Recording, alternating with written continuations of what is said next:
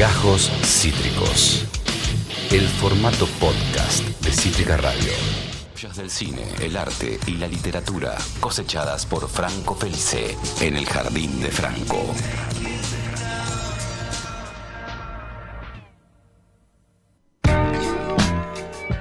Uno de los personajes de culto más increíbles que tiene toda la parafernalia zona sureña, Franco Felice. ¿Cómo te va? Bienvenido. Esteban, ¿todo bien? ¿Me escuchás? ¿Me ves bien? Te escucho perfecto y, e iluminado eh, de manera casi celestial. Sí, sí, justo recién me llegó un mensaje a ver si prendía la cámara, pero justo cuando me llegó se estaba prendiendo, así que no contesté porque prefería demostrarlo con hechos. Muy bien, muy bien. Yo celebro que se esté hablando.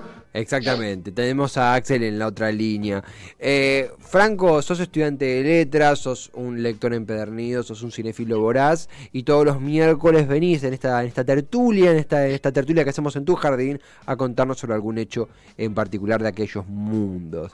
Eh, eh, en este caso, has seleccionado a, eh, sé que no te gusta la palabra introducción, por eso uso el término aproximación, eh, eh, primer plato de una autora que venís releyendo hace un ratito. Sí, exactamente. en este caso, bueno, quería referirme a una autora, una escritora, que la conocí el año pasado, no la, y esto no es un dato de más, sino que cuando nos podamos meter un poco a fondo en esta persona, vas a entender por qué. Eh, la descubrí el año pasado, eh, te voy a decir cuándo y ya más o menos vas a, entenderlo vos solo. En marzo del 2020. o sea, que esa, fecha supongo que nos trae a más de uno escalofríos. Eh, ¿no? Sí, sí, sí, muy, muy, días muy fuertes, muy días muy fuertes. Exactamente, porque bueno, resulta que en, en, plena, en pleno comienzo de, lo que en ese momento era una cuarentena súper estricta, me topé por una recomendación con Shirley Jackson, que es la autora de la que vamos a hablar hoy. Eh, es una escritora estadounidense que nació en 1916 eh, y es considerada una de las primeras, si no la primera, mujer que escribió sobre terror, que escribió terror y que se metió en el mundo de lo, el mundo más oscuro, si se quiere, de la literatura, pero aparte, ¿por qué menciono lo de marzo de 2020 y menciono lo de la cuarentena? Ah, Porque me acuerdo Franco, ah, ah, creo que se, te distingue bien la voz, pero se escucha un poco la tosa. A, ver, continúa la oración, perdón que te interrumpí. Hola, hola, ahora me escuchas mejor. Perfecto, retomamos. Eh, no, es que te distinguimos la palabra, pero se escuchó un poquito la tosa. Pensamos que era algo eh, que iba a ir impactando más, pero ya se ha normalizado. Mencionabas, perdón, Shirley Jackson, la primera mujer que escribió terror, ¿verdad? Sí, bueno, decirlo de una forma tan imperativa quizás traiga polémica, pero sí, podemos decir que fue la primera mujer que explotó el género, que, se metió eh, en, la parte más oscura de la literatura y de los relatos, una cuentista y novelista estadounidense. Y todo esto te lo menciono volviendo un poco a lo que te decía antes de la, fecha en la que yo la conocí, porque eh, a mí me acuerdo que una persona, yo la conocí a Shirley Jackson por otras vías, y me acuerdo que una persona me dijo, la mejor peor autora para leer en cuarentena es Shirley Jackson. Me dijo así. Y yo le preguntaba, ¿por qué? ¿Viste? Me dijo, por el tipo de horror y de terror que ella distribuyó y que ella escribió, y que es algo que se conoce en, el pequeño mundo literario como el terror doméstico, el terror en la casa, el terror viste, lo que pasa entre cuatro paredes. Entonces yo en ese momento diciendo, bueno, se me viene, eh, andás a ver cuánto tiempo, se nos viene a todos una época de encierro, de no poder salir, de estar en cuarentena estricta, qué mejor que leer una mujer que habla sobre horror doméstico, ¿no? Como para darle un poco de tierra, un poco masoquista, pero bueno, así somos nosotros, ¿no? Y, desconocía el término totalmente de, terror doméstico, justamente cuando se te avecinaban básicamente un año entero en cuatro paredes, dato no menor. ¿Cómo es que haces claro, Claro, exactamente, porque aparte yo decía, bueno, eh, ¿cómo, será el terror doméstico? Que a ver, es un, es un nombre puesto de forma arbitraria, ¿no? No es que existe el género terror doméstico, pero se, entiende lo de Shirley Jackson como una suerte de terror doméstico porque es una autora que, eh, digamos, ahí estamos viendo una foto de ella, es una autora que empezó a escribir de muy joven, de muy pequeña, eh, sin nada por una vida muy sufrida. O sea, la vida de esta mujer fue muy sufrida en todo sentido. De hecho, eh, podemos irnos a la época en la que nace, como ya dije antes, nace en 1916, y desde que era pequeña su mamá le decía que no, no la quería, Le decía que no quería que haya nacido. Bueno. Porque la madre quería estar más tiempo con su amante, con su esposo, y no quería tener niños. Siempre, o sea, durante toda su infancia, Shirley eh, creció con la madre diciéndole que era un accidente. Mm. Y diciendo que hacía las cosas mal, que Shirley cuando era, cuando era muy chica, cuando era adolescente, no salía, se, encerraba a escribir, y la madre es como que la iba denigrando cada vez más. Cuando ella crece, se pone en pareja con un, un académico estadounidense que estaba totalmente loco, totalmente loco y la maltrataba mucho. Mm. Y bueno, nada, la tenía como prisionera. De hecho, la insultaba, le decía que era, era una genio muy idiota, una cosa así. Tenía una manera un poco extraña de dirigirse a ella. Pero Shirley había como adquirido una especie de dependencia total emocional en la cual no se quería separar de él y por más de que, que, ella, de que él la maltrate, nada, seguía al lado de ella. Todos estos condimentos fueron los que la empezaron a llevar a ella al terreno de la escritura, porque como bien dije, ya de muy chica escribía, eh, es en su temprana adolescencia, en la adultez más joven, cuando empieza a publicar. Empezó a escribir cuentos, su, principal fuerte, tiene muchísimos cuentos escritos y tiene solamente cuatro novelas publicadas, tres, perdón, tres novelas, eh, pero en esas, en esas novelas y en esos relatos se empieza a ver esto del horror doméstico como el lugar donde la mujer, ella, más sufre, que es en su casa. Ella no soportaba estar en su casa, entonces por lo tanto, digamos que influyó mucho su, forma de vivir y su relación con sus semejantes por el horror que ella sentía estando dentro de su casa. Ella tenía lo que se conoce hoy en día como agorafobia, que es el miedo a... Eh, o sea, en ese momento no se lo llamaba agorafobia, ¿no? Sí, sí. Eh, el miedo a salir, todo eso. Pero ¿qué pasa? Ella tenía agorafobia, pero tampoco le gustaba estar en su casa tenía una relación muy, muy conflictiva con sus hijos. De hecho, ella en un momento, en la década del 50, empieza a escribir eh, en, unos diarios que tenía una serie de, crónicas que se llaman Crónicas de lo cotidiano, que era lo que ella hacía con su familia en su casa. Esas crónicas se llaman Viviendo entre salvajes, y los salvajes eran sus hijos. Mm. Sí. O sea, Sí, claramente en, sus cuatro. Vos sabés cuando dijiste terror doméstico, uno a veces ingenuamente y sin, el conocimiento se imagina, bueno, eh, horrores o cosas terroríficas que pueden pasar en cuatro paredes. Uno imagina, obviamente, desde las primeras imágenes que se vienen, bueno, fantasmas, bueno. Eh, persecuciones, asesinatos y no, esto es mucho más, lamentablemente más parte del ser humano, como es la violencia doméstica, las malas relaciones familiares, eh, y en este caso, más allá del poder de la crónica, de, documentar eso, el terror que generaba en ella saber que al día siguiente las cosas lamentablemente iban a estar igual. Imagino que, que es una inspiración muy dolorosa. Sí, y aparte a mí me parece sorprendente porque, como vos decís, esto del horror doméstico, ella siempre lo trató como algo. Eh, a ver, en la literatura de ella no hay, no hay cosas sobrenaturales, es un terror bastante realista, y todo transcurre siempre en un espacio cerrado, en una casa. En este caso, bueno, eh, su casa, ¿no? Pero también eh, es muy interesante ver cómo en su literatura está muy presente y como muy marcado de una manera, también pensemos en la época, el papel de la mujer la mujer tiene que estar en la casa criando a los hijos, cocinando y limpiando, y dentro de, ese, de esas cuatro paredes tiene como su propio infierno. ¿no? Entonces esta, esta mujer, Shirley, lejos de querer rebelarse contra eso, decía, bueno, el destino que me tocó por ser mujer en los años 50 es este. Entonces toda mi producción y todo lo que estoy escribiendo más o menos tiene ese, ese tinte, ¿no? Eso de la mujer lo doméstico, el horror de la casa, mm. vivir con gente que, no soportás y que incluso son tus hijos. A mí eso que te conté recién de Viviendo entre Salvajes, me parece fabuloso que una autora le haya puesto Viviendo entre Salvajes por sus hijos mm. a, a una crónica. Que ahí en la foto está con unos hijos. Esa es una foto ya cuando ella estaba más vieja, que bueno, eh, nada, tenía varios problemas de salud. Eh, pero pero a mí lo primero que me llamó la atención de ella fue eso de las crónicas. Las crónicas aparte son súper locas porque imagínate que el, estado mental de ella después de estar tanto tiempo encerrada en la casa se fue deteriorando. Eh, en un momento ella cuenta, por ejemplo, en las crónicas que con los hijos se ponían a pintar pavas, se ponían, se ponían a, no sé, a afeitar mascotas, ya no sabían qué hacer, estaban totalmente idos todos pero bueno, ella mucho peor porque era la que sufría de agorafobia la que odiaba a sus hijos, que los hijos eran chiquitos aparte. Tenía creo que cuatro hijos eh, y ellos eran los salvajes. Pero bueno, más allá de esta cuestión de las crónicas y, de, esta documentación de lo real, en su ficción está muy presente eso.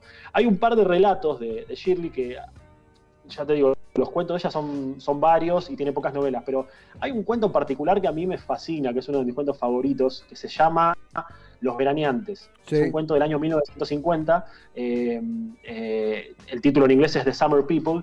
Y vos fijate que es un cuento sobre una, una pareja de ancianos. Son ¿Me escuchás bien? Perfecto.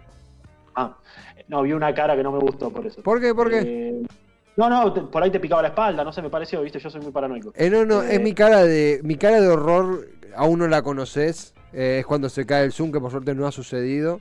Pero no, ya cuando la reconozcas será demasiado tarde. Era muy perverso.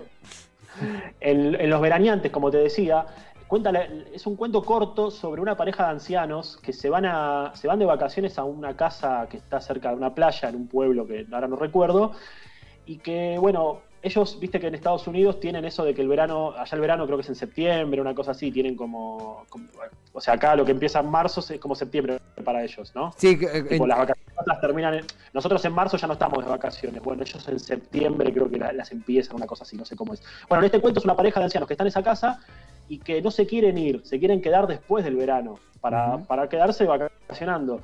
Y todo el pueblo, todas las personas que le llevan los víveres, la gente que le carga gasolina al camión, la gente que le lleva comida, la gente, porque viven muy aislados, toda esa gente empieza a cortarle los suministros.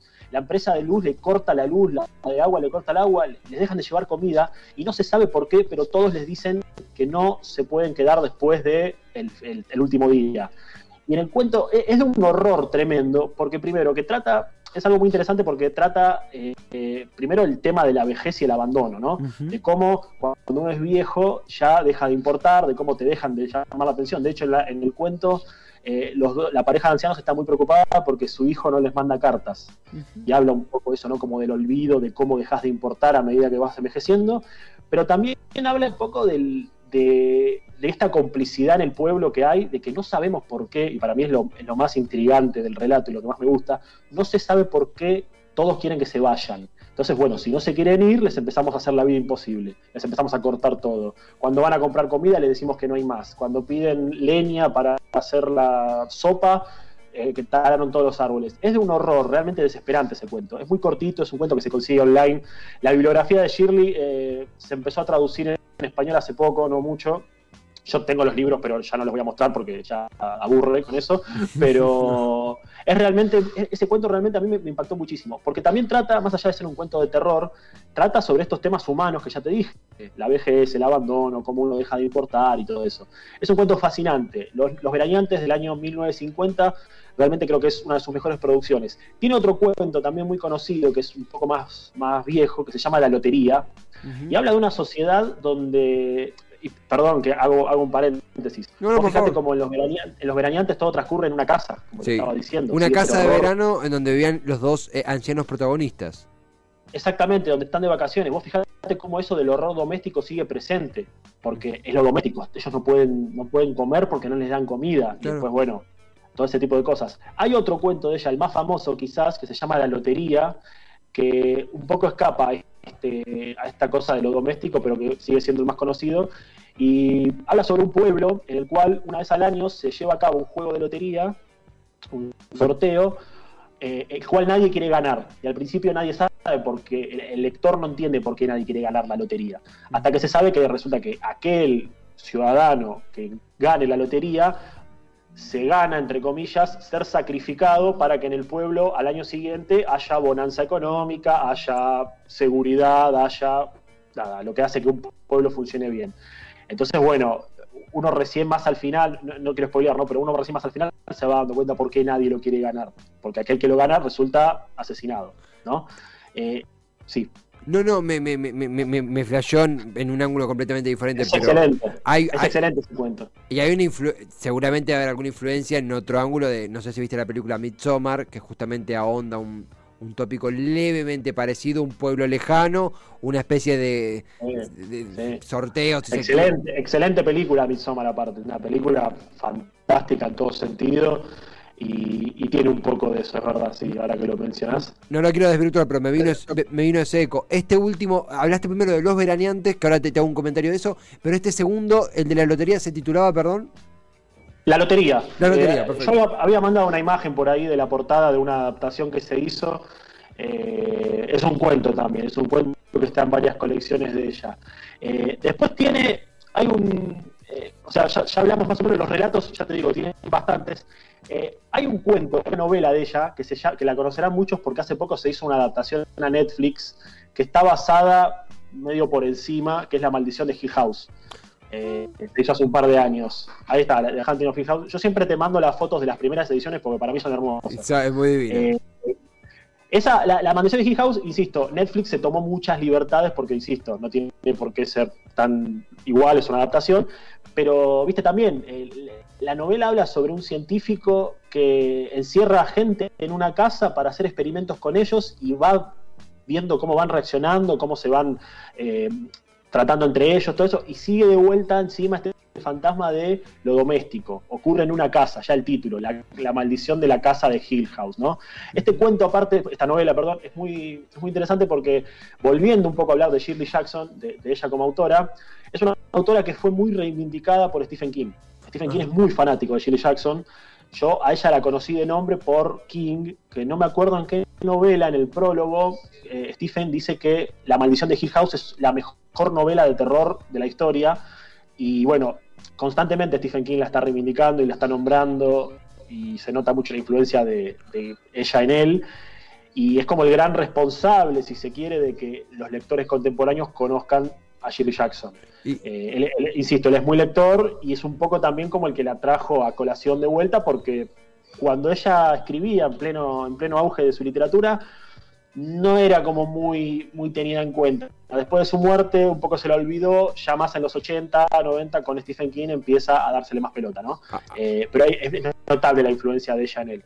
Abona acá a, este, a estos comentarios que hacía Tutti, que está en la operación sobre la, línea King eh, eh, Jackson, Jackson King. Yo también agrego, complemento, Fran, acá mientras vos mencionabas, amén de todo lo que es el viaje analítico y además la, invitación a leer. Eh, activar por el lado de, bueno, dónde encontrarlo. Mencionaste que los veraneantes se consigue fácil en el internet y muy fácilmente, tengo, tengo una computadora acá, teclé los veraneantes y efectivamente tengo enfrente mío al, al, texto, a la, novela, mejor dicho.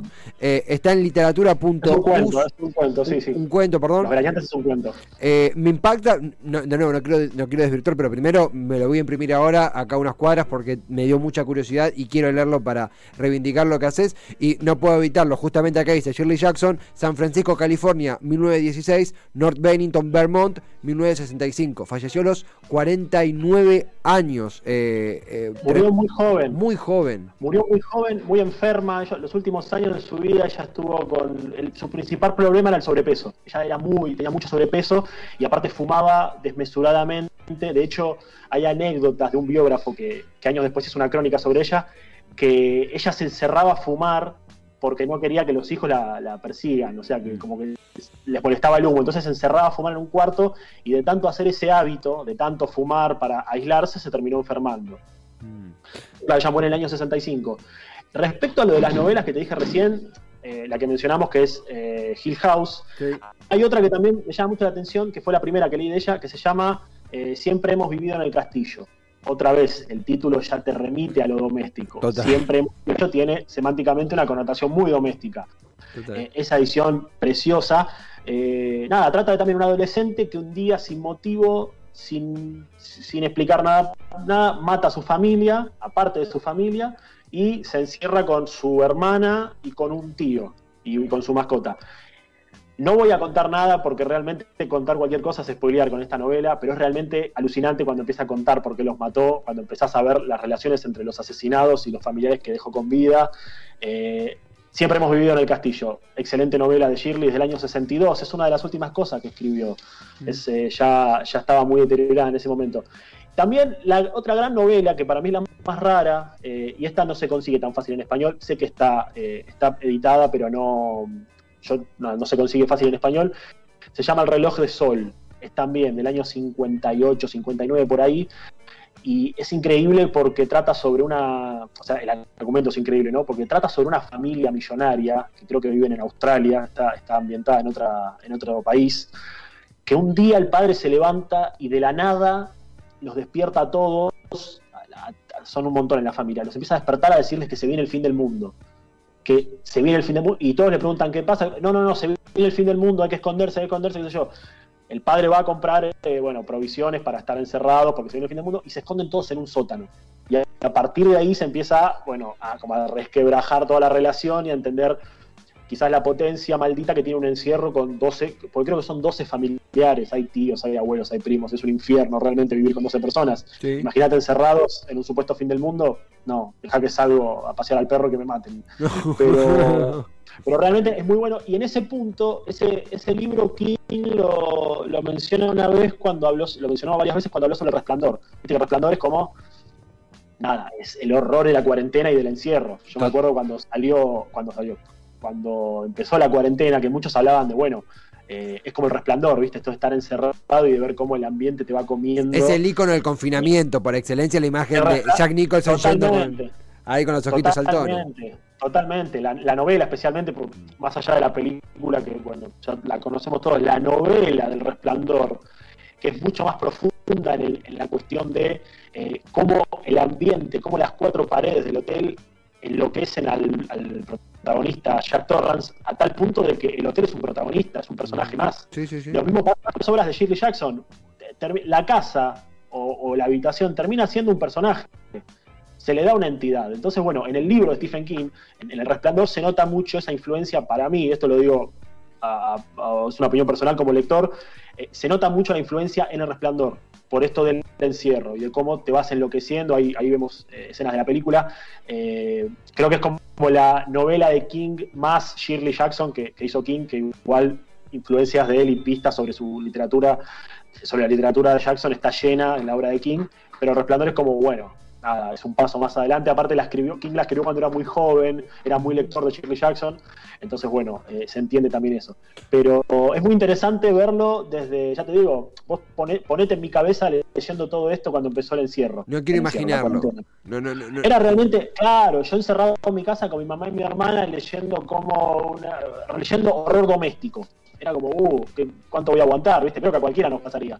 Pero, pero encima esto de me acuerdo que lo primero que leí yo de ella fue eh, Siempre hemos vivido en el castillo. Y después leí algunas de las crónicas de Viviendo entre salvajes, que repito porque vale la pena. Me compró con el título cuando supe que los salvajes eran los hijos. Que aparte son, son niños normales. Claro, eran nenitos de 4 o 5 años, veíamos la foto, eran nenitos de, en edad de casi jardines eh, primarios. Eran, nenitos normales, la, loca era la madre, o sea. Claro. Con los pibes está todo bien, si aparte algunos ni sabían leer, pero no, el problema era ella, ¿viste?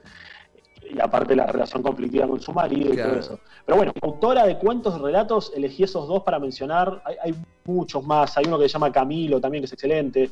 Pero creo que Los Veraneantes, que te diría, Los Veraneantes es mi cuento favorito de ella y fácilmente está en mi top 10 de, de cuentos preferidos. Y La Lotería. Son como en relatos cortos lo principal. Y el resto de las novelas, eh, esas cuatro que editó, son, son también muy buenas obviamente que requieren otro tratamiento, hacer una novela, tienen otro desarrollo, pero, pero es una buena manera quizás de introducirse en ese mundo de, esta mujer que, como dijimos antes, murió muy joven y fue injustamente olvidada o menospreciada, porque nunca fue una autora tampoco muy comercial en su, en su época activa, pero gracias a autores, principalmente Stephen King, que la nombra siempre que puede, eh, como que nada, se la volvió a editar, se la empezó a leer un poco más.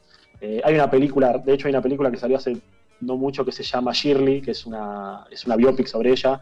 No la vi, pero eh, tiro el dato por si alguien la quiere ver, no sé y me cuenta. Sí, no, no, obvio, obvio. Eh, a ver, eh, la verdad que primero, ya, de nuevo, enfrente mío, se replicará en mi casa, ¿no? no me puedo llevar la computadora acá, pero me voy a clavar un café y voy a leer Los Veraneantes porque realmente quiero completar la invitación que siempre haces a, a, leer un poquito esta palabra introducción, aproximación. Es una invitación a leer, a conocer una autora. en un, en un... ¿Puedo decir algo más de Los Veraneantes? Sí, por favor. Sí. Que, no, que me recuerda mucho a lo que hablábamos, eh, hablamos la vez pasada o la anterior, ¿te acordás que hablamos de Carrie? De, Carrie, sí. bueno, yo te contaba que Carrie es una novela que más allá del elemento sobrenatural, más allá de, la chica con telequinesis y todo eso, eh, es una novela que trata una problemática real, como es el bullying, como es eh, eh, la, chica que no se adapta, el adolescente que vive totalmente asediado por su madre. O sea, es una novela de terror sobrenatural que cuenta algo real.